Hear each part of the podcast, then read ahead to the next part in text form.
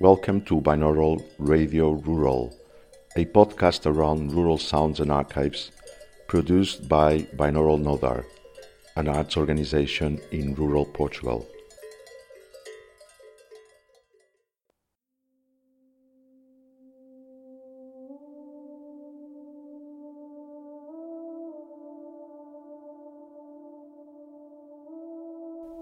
We are pleased to present a new series on our podcast entitled An Archive is a Place The Wayback Sound Machine in a Rural Archive.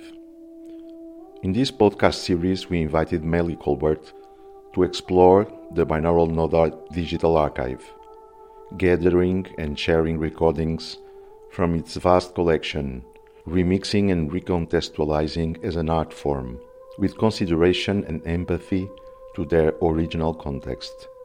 An outsider invited in to explore, witness, and process, then share. Can an archive be a place? Somewhere between the virtual and the actual, a place we can visit, interpret with our perception and art. Maile Colbert is an intermedia artist, researcher, and educator with a focus on time based media.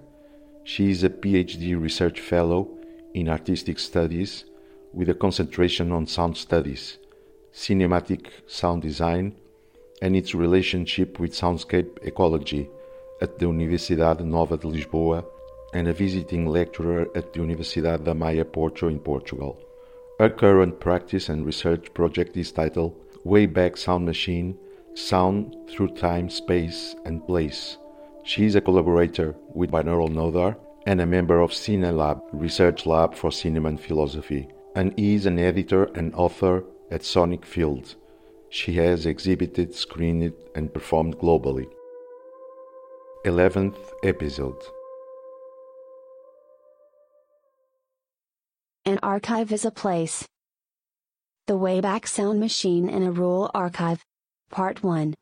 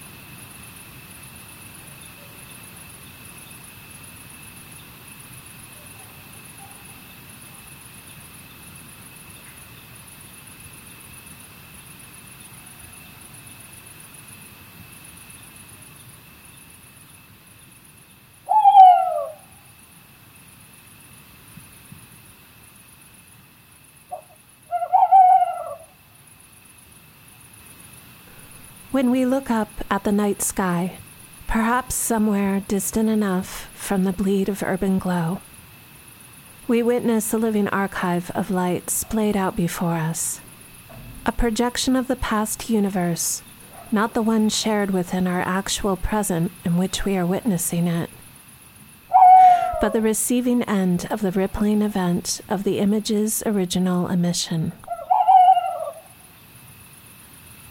Stars long dead and cold. Stars exploded or imploded. Stars of different colors in their stages of mortality. The image we are watching has already happened and has already changed drastically. The image we are watching has already happened and has already changed drastically.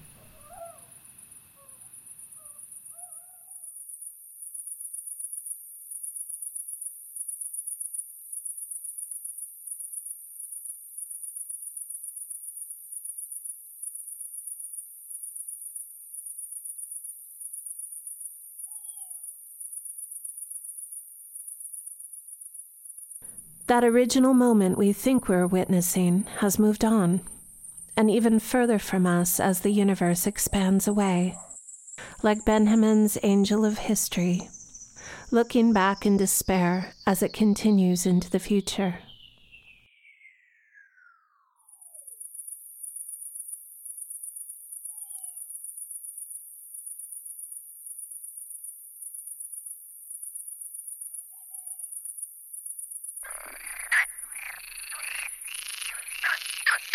We cannot help the future unless we address the past.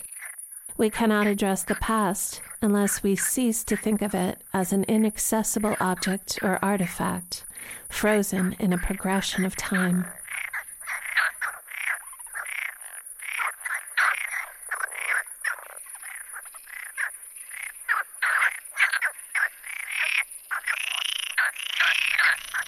It is an image of the past that fuels us with the desire to create narratives of gods and angels.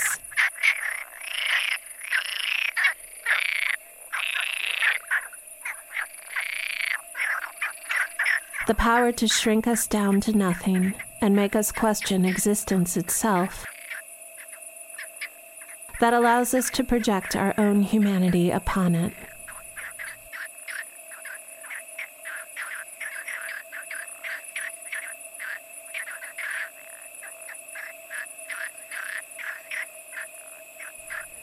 An image from the past, now no longer, now living and present in our own experience of it.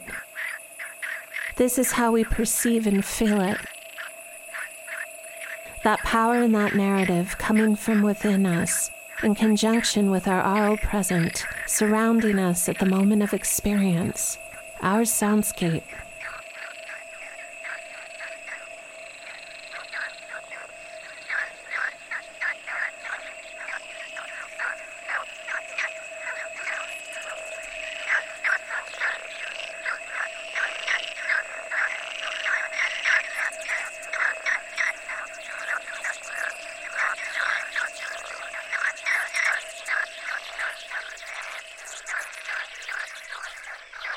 If we combine that with the knowledge that it was once, is no longer, we have a powerful event.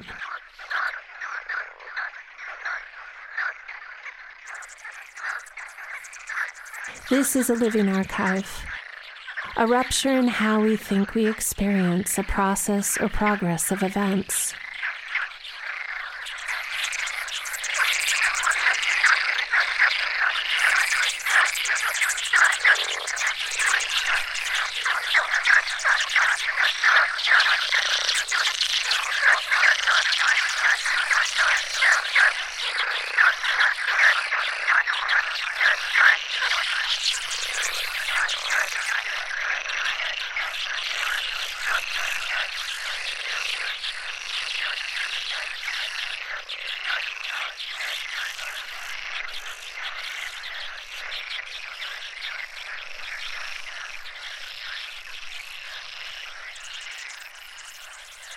And as we travel further into it with both our imaginations and technology, we are even beginning to have the ability to hear it and for it to be heard.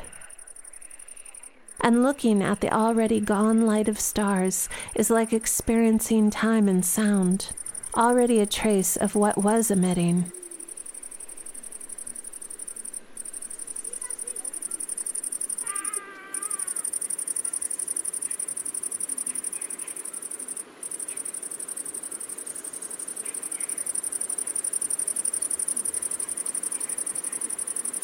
Listening to a moment like this, how do we think about its tone?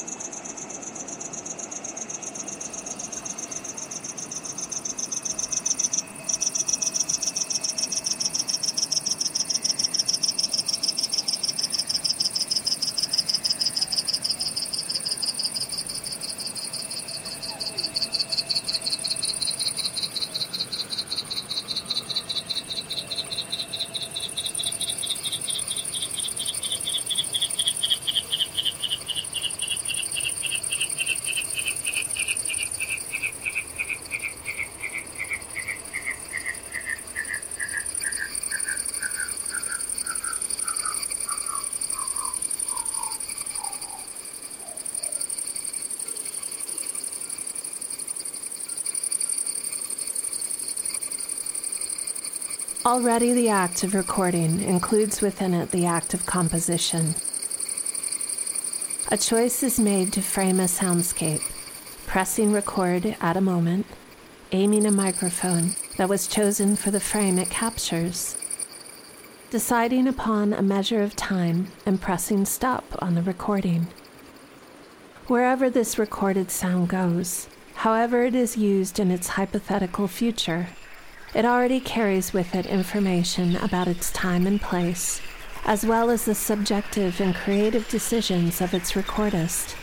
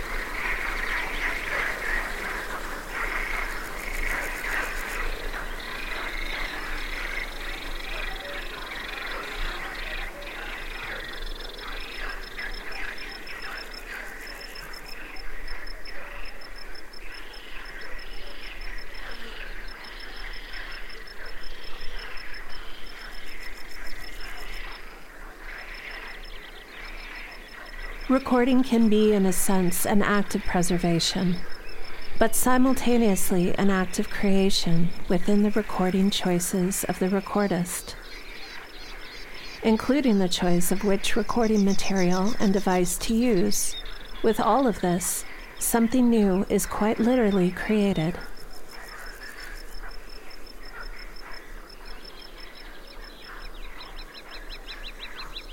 Recordings are not a window into a time and place of whence they are from. There is something created in the act, new. Recordings may become sources for something, become representation, their usage a presentation of that past, more of a stage than a window. The affect that has on the future listeners brings us again to perception.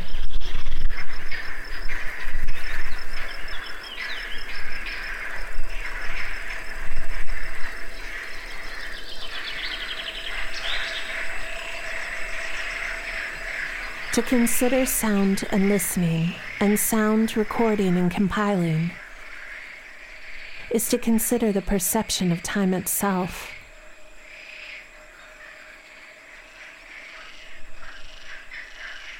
An archive of such recordings can be a fluid museum and living archive to give voice to the past and the present while creating new experience and highlighting information within the complexity of our changing soundscapes. Over a period that usually defies our comprehension.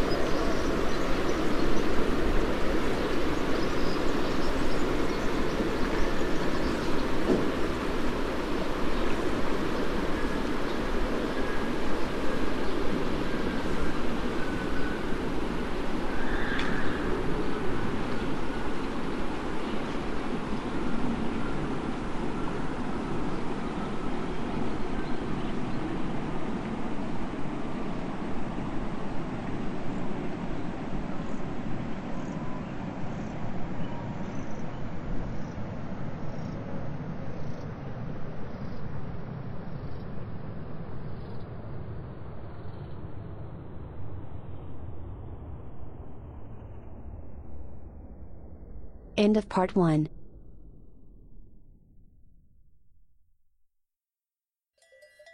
Binaural Radio Rural, a podcast around rural sounds and archives, produced by Binaural Nodar, an arts organization in rural Portugal.